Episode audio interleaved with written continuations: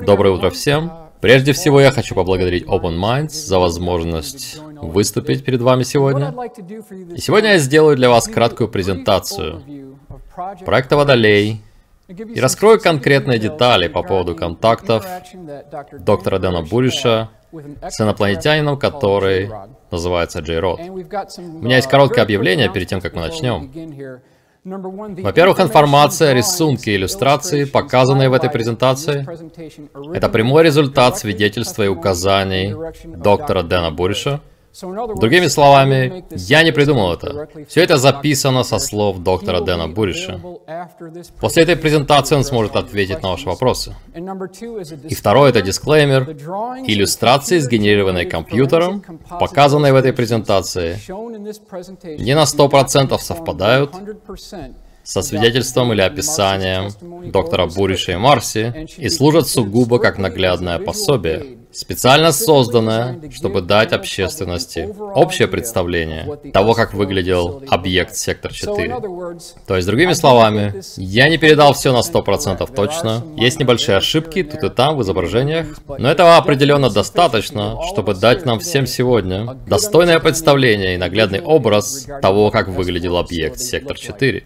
Это разбор того, о чем мы будем говорить сегодня. Я сделаю вам виртуальную экскурсию по плану каждого этажа, по девяти ангарам и всему объекту. Итак, это общий план нашей сегодняшней презентации. Итак, кто такой доктор Дэн Буриш? Он был самым молодым из всех, кого приняли в общество микроскопии Лос-Анджелеса. И в 85 году он получил степень бакалавра биологических наук, а в 86-м степень бакалавра по психологии. И в 89 году никто иной, как доктор Эдвард Тейлор, организовал обучение Дэна в университете Стони Брук в Нью-Йорке. И там Дэн Буриш получил докторскую степень. Я хочу задать вам все вопрос. Где еще мы видели этого человека раньше? Доктор Эдвард Тейлор. Где он появлялся? В историях об этих кораблях и аппаратах. Никто иной, как доктор Тейлор, предположительно организовал собеседование для Боба Лазара в офисе оборонного подрядчика EGG, и так он получил работу в секторе 4. Поэтому у нас есть второе независимое подтверждение участия доктора Эдварда Тейлора. В 91 году, во время операции «Буря в пустыне», он работал в Ираке как эксперт по биологической войне. И в 94 году он получил свой доступ к категории Q в секторе 4 и начал работать над тем, что называется проект Водолей. Я обращаю ваше внимание здесь на аэронавигационную карту с секциями. Такие карты можно свободно купить в любом аэропорту. Если вы посмотрите на верхний правый угол, вы увидите R-4808N. Дамы и господа, это самое охраняемое воздушное пространство в Америке, также известное как страна грез или Dreamland. И здесь его граница. Вы заметите, что Грум Лейк прямо здесь, так что он действительно существует. Примерно в 12 километрах на юг от Грум Лейк находится объект на озере Папус или зона Сектор 4. Важно отметить, что если вы попытаетесь вторгнуться в это воздушное пространство, внутрь зоны 4808N Dreamland, тут же произойдут три вещи. Во-первых, авиадиспетчер в Dreamland не даст вам разрешения на вход в это воздушное пространство. Во-вторых, если вы не покинете зону, они тут же поднимут в воздух истребителя F-16, который произведет особенный маневр, пролетев перпендикулярно вашей траектории полета, примерно в 30 метрах от вашего летательного аппарата. И когда вы зайдете в завихрение от его реактивной струи, вы либо потеряете управление, или это может разрушить или оторвать одно из ваших крыльев. Итак, это вторая вещь. И третье, вы получите окончательное предупреждение покинуть зону, если вы продолжите лететь, они возьмут вас на прицел одной из ракет на борту истребителя и нейтрализуют цель. И мораль такова, не пытайтесь вторгнуться в воздушное пространство Dreamland. Итак, в секторе 4 он получает этот доступ и работает под началом исследовательской лаборатории ВМС и управления разведки Министерства обороны. И это два ведомства, которые управляют программой в зоне сектор 4. Это терминал оборонного подрядчика EGG. Как же люди добираются до зоны S4. Итак, именно терминал EGG является воротами в зону 51 и сектор 4. Когда вы летите на этом лайнере, прямо перед заходом на посадочную полосу в Грум-Лейк, ее длина 8,2 километра, это самая длинная взлетная полоса в мире, разрешение авиадиспетчера называется пирамида, пирамида, пирамида. И это разрешение на посадку в Грум-Лейк. Теперь, когда вы приземляетесь в Грум-Лейк, как вам добраться до сектора 4? Он в 19 километрах. Есть три способа. Можно сесть на синий автобус ВВС. Это первый способ. Второй способ. Можно сесть на вертолет «Черный ястреб» армии США. И третий вариант это русский боевой вертолет Ми-24 Line. Итак, это три способа, которыми можно добраться до сектора 4. Итак, мы летим, мы только что приземлились и находимся на вертолетной площадке. Сейчас мы зайдем на объект для виртуальной экскурсии. И вы заметили, что здесь на летном поле есть какие-то необычные полосы. Здесь две параллельные красные полосы. И затем две параллельные синие полосы. И это называется проход по полосе. И вам говорят, по словам Дэна Булиша, это очень подавляющее сообщество. Это не дружественное место и не место, где приятно находиться, потому что там охранники в черном с оружием, и все это очень подавляет. Вам говорят идти вдоль синих полос и не заходить за границу красных линий, потому что если вы зайдете, дамы и господа, они будут стрелять по вам. Вот насколько строго там устроена безопасность. Теперь, дверь для входа на объект S4 это именно двойная раздвижная стеклянная дверь. Вы открываете ее вправо и заходите на объект. Итак, здесь мы видим план. Мы начинаем сверху, это уровень 4.1, уровень ниже это уровень 4.2, затем 4.3, 4.4 и 4.5. Так это выглядит в автокаде, чтобы вы понимали, как выглядит объект. Помните, что все, что ниже уровня 4.1, находится под землей. Итак, зона S4, уровень 4.1. Это схема, которую мне удалось сделать под руководством доктора Буриша. И первое, что происходит, когда вы заходите на объект, проходя через дверь, вы видите длинный коридор, очень длинный коридор, и там такие же линии или полосы на полу. Слева вы видите красную линию, и вам нельзя идти влево, а справа синяя полоса, и туда вам можно. Итак, мы идем. И первая комната слева, дамы и господа, это не что иное, как лаборатория авионики. За ней идет лаборатория систем ускорения. Здесь у нас есть отдел документа оборота, здесь у нас есть то, что называется комната для брифингов. Это очень важная комната. Почему? Это место прозвали комнатой царя Тута. Из английского инструктаж, обновление и пленки. И там находятся синие папки Центра обороны, технологии, информации. Я скажу вам, что мы все слышали, как Карл Саган говорил, что экстраординарные заявления требуют экстраординарных доказательств. И именно здесь находятся экстраординарные доказательства. На этом объекте у них есть не только техника, но у них также есть образцы тканей, у них есть видеозаписи. Все это здесь, и это те доказательства, которые мы ищем. Итак, на дальней западной стене, внутри каждого из ангаров, Красной краской нанесено 4 дефис 1 в красном круге. Это означает, что вы находитесь в зоне сектор 4, первый уровень. И первый ангар вот здесь. Это ангар 1. Здесь находится не что иное, как тарелка, на которой работал Боб Лазар, или спортивная модель B-45. В ангаре 2, мы полагаем, был точно такой же аппарат, или, возможно, обратно спроектированный инопланетный аппарат. В ангаре 3, дамы и господа, находился корабль из Розвелла, накрытый брезентом. И Дэну не удалось увидеть, как он выглядел. Но это был корабль из крушения в Розвелле. Дальше мы видим в следующем ангаре, это ангар 4, орионский корабль P-52. Следующий пятый ангар был пуст. В ангаре 6 находился аппарат F-22 сделаны людьми, или некая имитация того, что было в ангаре 3. То есть это сделана нами версия корабля из Росвелла. Здесь мы видим, как считается, корабль, разбившийся в 53 году в городе Кингман в штате Аризона. И он находился в следующем ангаре, номер 7.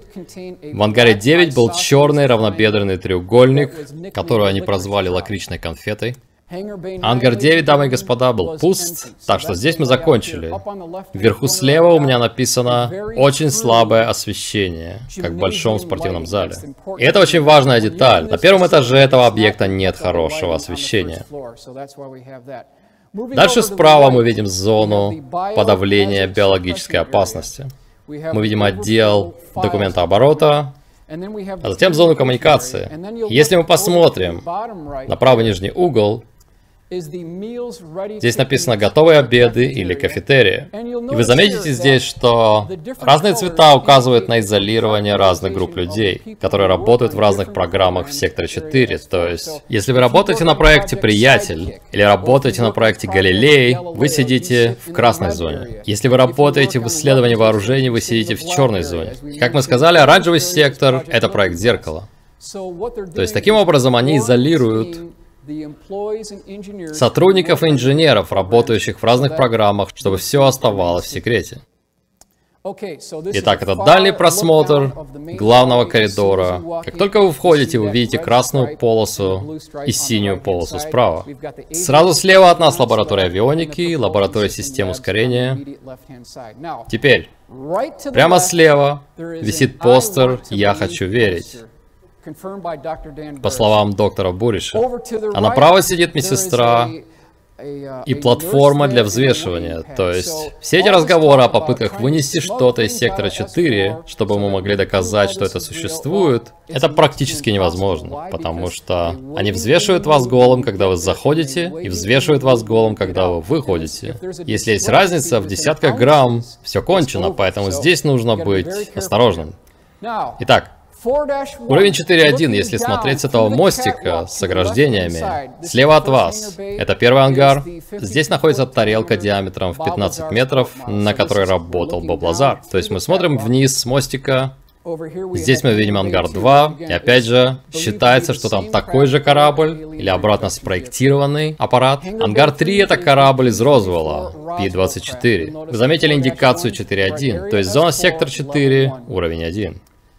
Теперь, вот что интересно. Это не мое утверждение, но доктор Буриш и даже покойный геолог доктор Фил Шнайдер заявляют, что внешняя конфигурация истребителя F-22 Raptor берет начало от самого корабля из Розвелла.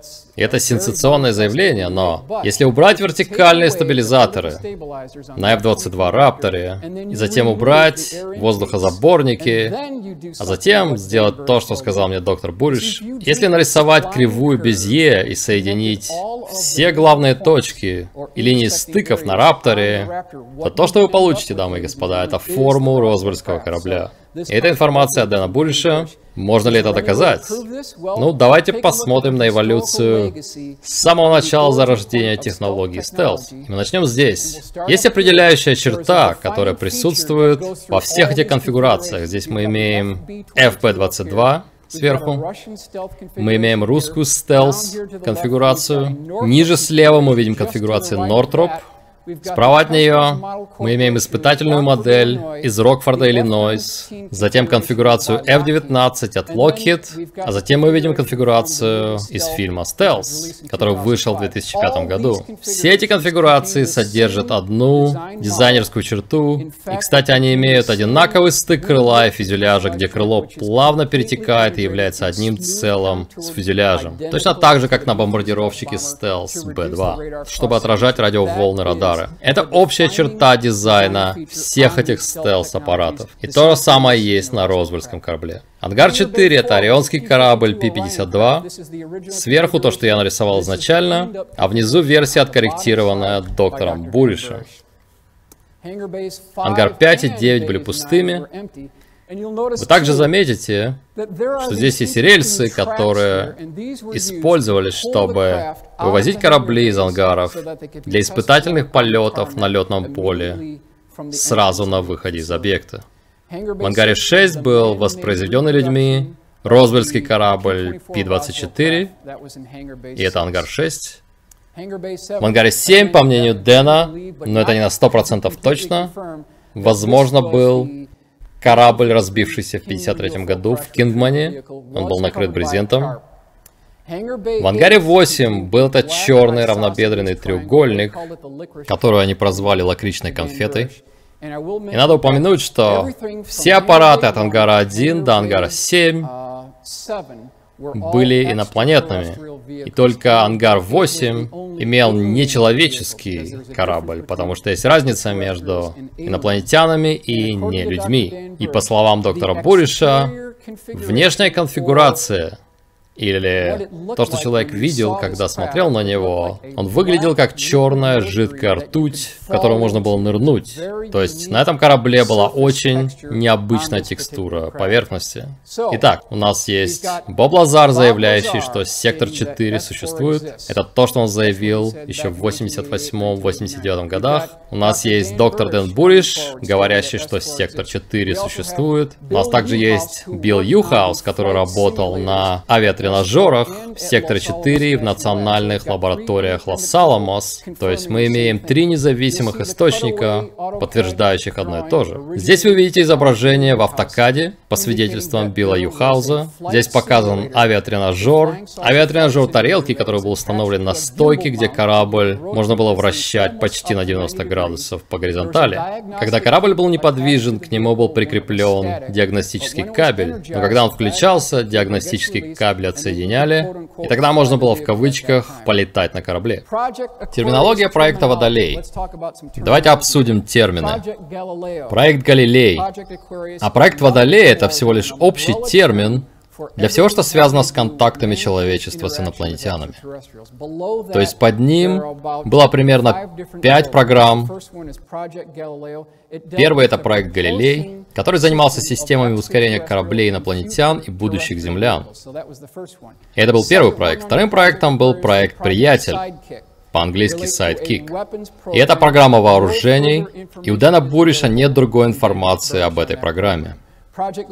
Проект «Зеркало» занимался эффектами искусственно вызванной гравитационной волны на время.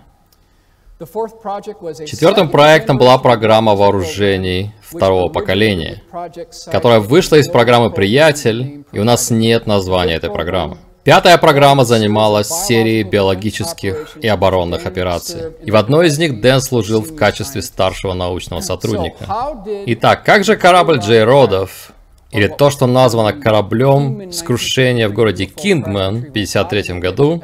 Как он попал в сектор 4? Дамы и господа, его перевезли туда на 40-тонном танковом грузовике, который называется «Фургон Дракон». Так они перевезли его на объект.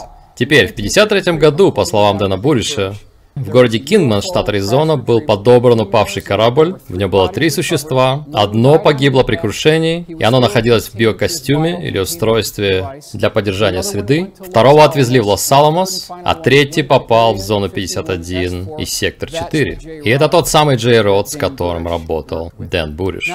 Теперь, в 1954 году, по словам Дэна Буриша, произошла встреча между президентом Эйзенхауэром и представителями орионцев Пи-52 Между ними был подписан договор, и копия этого договора находилась в секторе 4 на уровне 4.1. И они также дали президенту Эйзенхауэру то, что называется кубом Ориона, о котором мы поговорим. Что такое куб Ориона? Он также известен как «желтая книга», и это никак не связано с номерами телефонов. Это предмет кубической формы, 20 на 20 сантиметров. Это квантовое устройство просмотра. И когда он включается, он показывает вероятности будущих событий.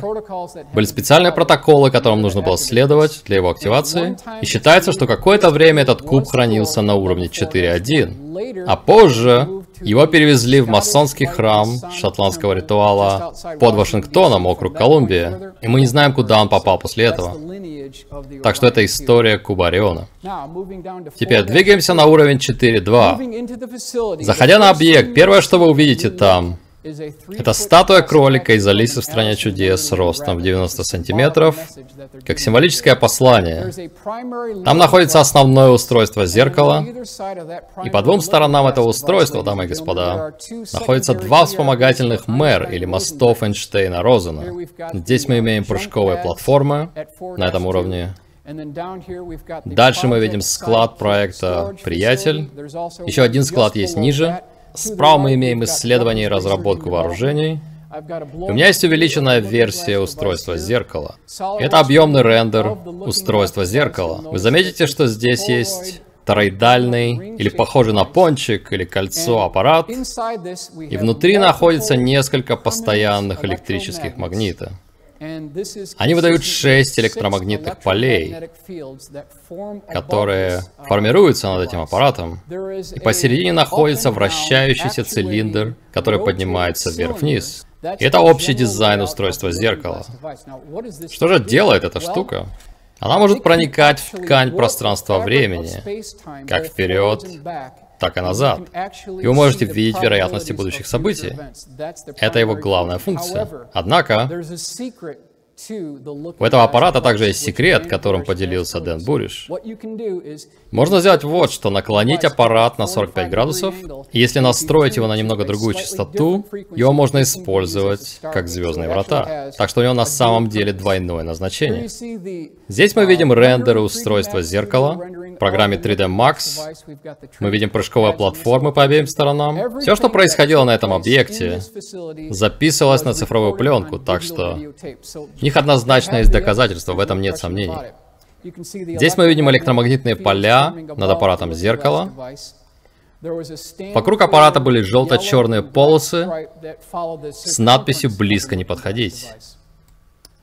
Это изображение, которое сделано Дэном Буришем. Мы говорим о том, как выглядит аппарат зеркала. Вы видите его общий вид слева сверху.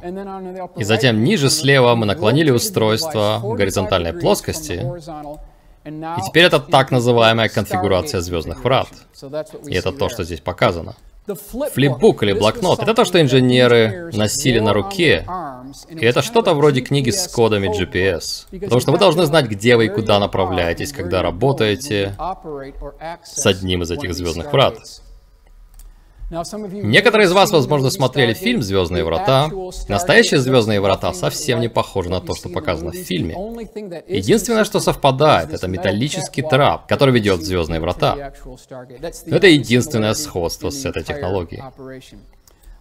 Сектор 4, уровень 3. Мы переходим к уровню 3. на этом уровне 4.3 есть минимум три главных зоны. Вы заметите, что здесь есть три отдельных сегмента? В каждом есть по 4 номера проживания. Дамы и господа, это номера для проживания членов группы Majestic 12. Здесь они останавливаются, когда находятся в секторе 4. Они представляют очень простые квартиры с одной спальней и гостиной. Туда ведет коридор, уложенный плиткой. Там есть телевизор и туалет. Жилые номера для членов Majestic 12 в секторе 4. Здесь мы видим отдел культуры, мы видим отдел анализа справа от отдела культуры, мы видим выдвижные поддоны, мы видим герметические инкубаторы. Теперь, уровень 4.4. Вот куда мы двигаемся дальше. На уровне 4.4 есть несколько лабораторий с биокарантином. И мы увеличим и посмотрим вот эту часть. Это зона деконтаминации, то есть обеззараживания. И Столдена Буриша в секторе 4, уровень 4.4, находился здесь. Итак, некоторые из вас могли видеть это раньше. Это бэдж безопасности Дэна Буриша в секторе 4. Здесь мы видим матч, то есть сокращенный от Majestic, и это была программа, которая началась еще при Трумане в 1947 году. И затем мы видим диагональные полосы, голубую и синюю, в левом верхнем углу. Именно о таких же полосах говорил Боб Лазар. Так что у нас есть второе независимое подтверждение, что существовал бэдж безопасности, который выглядел именно так. Уровень 4.5 – очень важный уровень. Здесь находилась стерильная сфера, мы видим оранжевые кабели, пересекающие стерильную сферу. На них были подвешены так называемые лампы пчелиного улья. Там была комната для совещаний справа и такая же слева. Как же эта штука выглядит? Перед входом в сферу необходимо было выполнить несколько протоколов. И это полная схема этих протоколов. Подъемная машина на уровне 4.5 и протоколы входа в стерильную сферу. Итак, у них был полностью закрытый костюм, с которым нужно было иметь дело. В этом костюме должно было поддерживаться положительное давление. Теперь детали. У нас есть устройство PINS. Что же Дэн Буриш делал в этой сфере? Он работал с этим устройством PINS. Это пистолет с иглами под давлением. Он также брал с собой чемоданчик, когда заходил в шлюз, ведущий в стерильную сферу. Итак, представьте себе большое квадратное здание. По всем четырем углам есть специальные вставки, которые закругляют углы и делают их плавными. На уровне пола есть то, что называется ножничный подъемник. Такой же подъемник можно увидеть на стройках и на производствах. А над уровнем пола над этим подъемником есть еще один уровень с большой шарообразной комнатой. Это и называется стерильной сферой. И на самом деле это не полная сфера. Это как половина апельсина, то есть, строго говоря, это полусфера. И это то, что мы рассмотрим здесь. Здесь вы видите рендер части здания со сферой внутри. Здесь же ножничный подъемник, почти такой же, как вы бы увидели в любом аэропорту. Это рендер того, как выглядела сфера. Ее диаметр был 15 метров. Это прозрачный пузырь из плексигласа толщиной в 5 сантиметров. На уровне 4.5 поддерживалось идеальное освещение, в отличие от уровня 4.1. Там было 7 окон, чтобы члены Majestic могли наблюдать за процессом. То есть, чтобы можно было стоять и смотреть вниз внутрь стерильной сферы, когда кто-то берет образцы ткани у Джейрода. Здесь мы видим то, что называется лампами пчелиного улья. Эти лампы могли передвигаться по кабелям, их можно было опускать и поднимать через телескопический механизм. И они были совместно разработаны, сделаны Джей Родами и инженерами Сектор 4. Там была идеальная степень освещения. Зачем же это нужно? Потому что вам не нужны никакие тени, когда вы берете образцы ткани у инопланетян. Здесь мы видим другой подъемник, поднимающий сферу на второй, под уровень 4.5. Опять же, это гидравлический ножничный подъемник. Теперь, мы упоминали так называемый ПЗК, или полностью закрытый костюм. Он похож на скафандры, которые использовались в программах Gemini, Меркурий и даже Аполлон. Это костюм с положительным давлением для защиты от патогенов. Это то, зачем он нужен. За все походы Дэна Буриша в стерильную сферу он взял около 300 образцов ткани у Джейрода. Потому что Джей Род страдал генетической нейропатией, и целью программы было найти лекарство для этого генетического дефекта. И для этого они брали образцы с помощью этого пистолета с иглами под давлением, который, по словам Дэна Буриша, был очень маленьким. Он имел небольшой картридж, который вставлялся в ствол, и образцы тканей всасывались в картридж, а затем картридж отправлялся в отдел анализа. С собой он носил такой чемоданчик с несколькими иглами и картриджами. Это очень качественный карандашный набросок, сделанный Марком Маккендлишем, где показано, как Дэна Буриша одевают костюм ПЗК, и как он заходит в шлюз или камеру деконтаминации для входа в стерильную сферу. Теперь, что же все-таки означает слово J-Rod? Мы уже слышали этот вопрос раньше. Если очень просто, то J-Rod означает 15. Потому что буква J это десятая буква английского алфавита, а дефис или род, по-английски жезл, это отсылка к символу числа 5 у народа майя. И вместе это значит 15. Это также связано с тем, что он пролетел 15 световых лет, чтобы добраться до Земли. Так что это определение Джей Рода и того, откуда взялось это название.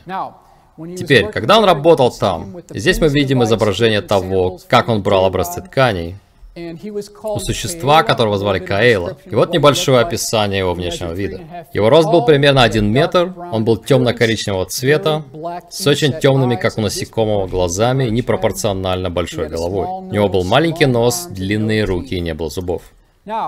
Теперь, во время одного такого сеанса забора тканей, Помним, что нужно было выполнить специальный протокол, чтобы подойти к этому Джейроду.